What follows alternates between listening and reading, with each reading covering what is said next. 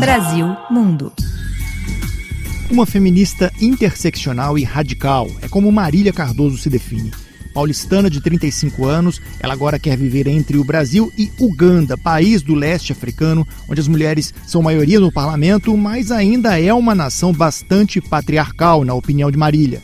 Ela acabou de criar um instituto com outras duas brasileiras para impulsionar projetos sociais entre os dois países, mas sempre através de uma metodologia comunitária. A ideia é que a gente consiga criar cada vez mais essa consciência de gênero, não só com as mulheres, mas com os homens também.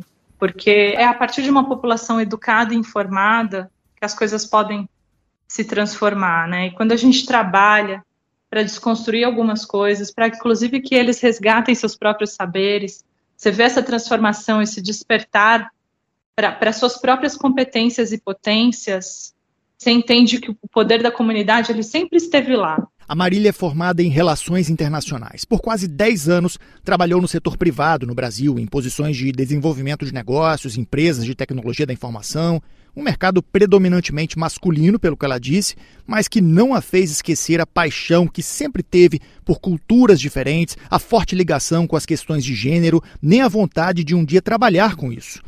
Antes de Uganda, ela morou no Quênia e em Ruanda, onde diz ter aprendido muito sobre como desenvolver empreendimentos sociais pensando na sustentabilidade financeira deles. E o que me surpreendeu muito, até mais do que eu vejo no Brasil hoje, são legislações que incentivam, né? Tem incentivos de impostos, então organizações que já conseguem se enquadrar nessa categoria, né, de empreendimento social, de negócio de impacto social. Então, são taxados de uma maneira muito específica com incentivos fiscais muito alinhados com o propósito dos projetos, para garantir essa sustentabilidade financeira. Então, muitas organizações hoje estão olhando para o equilíbrio dessa sustentabilidade, para se transformar né, em um negócio social. A brasileira sabe dos privilégios que tem por ser branca em um país como Uganda, onde muitas locais negras já sofreram violência sexual e toma bastante cuidado para não vir com uma postura de quem quer impor uma solução sem respeitar as sabedorias desta terra. No lugar de uma mulher branca, né, do Brasil,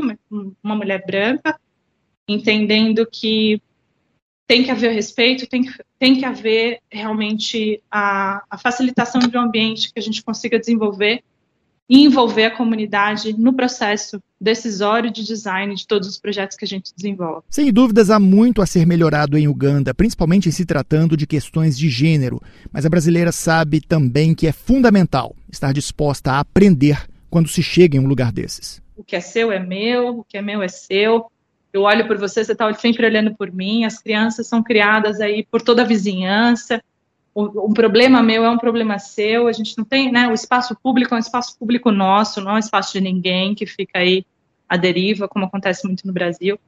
Esse senso, essa potência de comunidade, ela precisa ser cada vez mais encorajada e resgatada, e às vezes a gente só precisa ali facilitar as conversas, as discussões, talvez trazer alguns recursos até né, financeiros necessários para promover o desenvolvimento de soluções importantes para aquela comunidade, mas o saber, o potência está ali. Quando todos os projetos que eu trabalhei, eu pude trazer alguns despertares importantes para que eles realmente reconhecessem a sua própria potência e a partir disso pudessem transformar o que eles quisessem transformar, né, da maneira que quisessem transformar, inclusive no próprio país.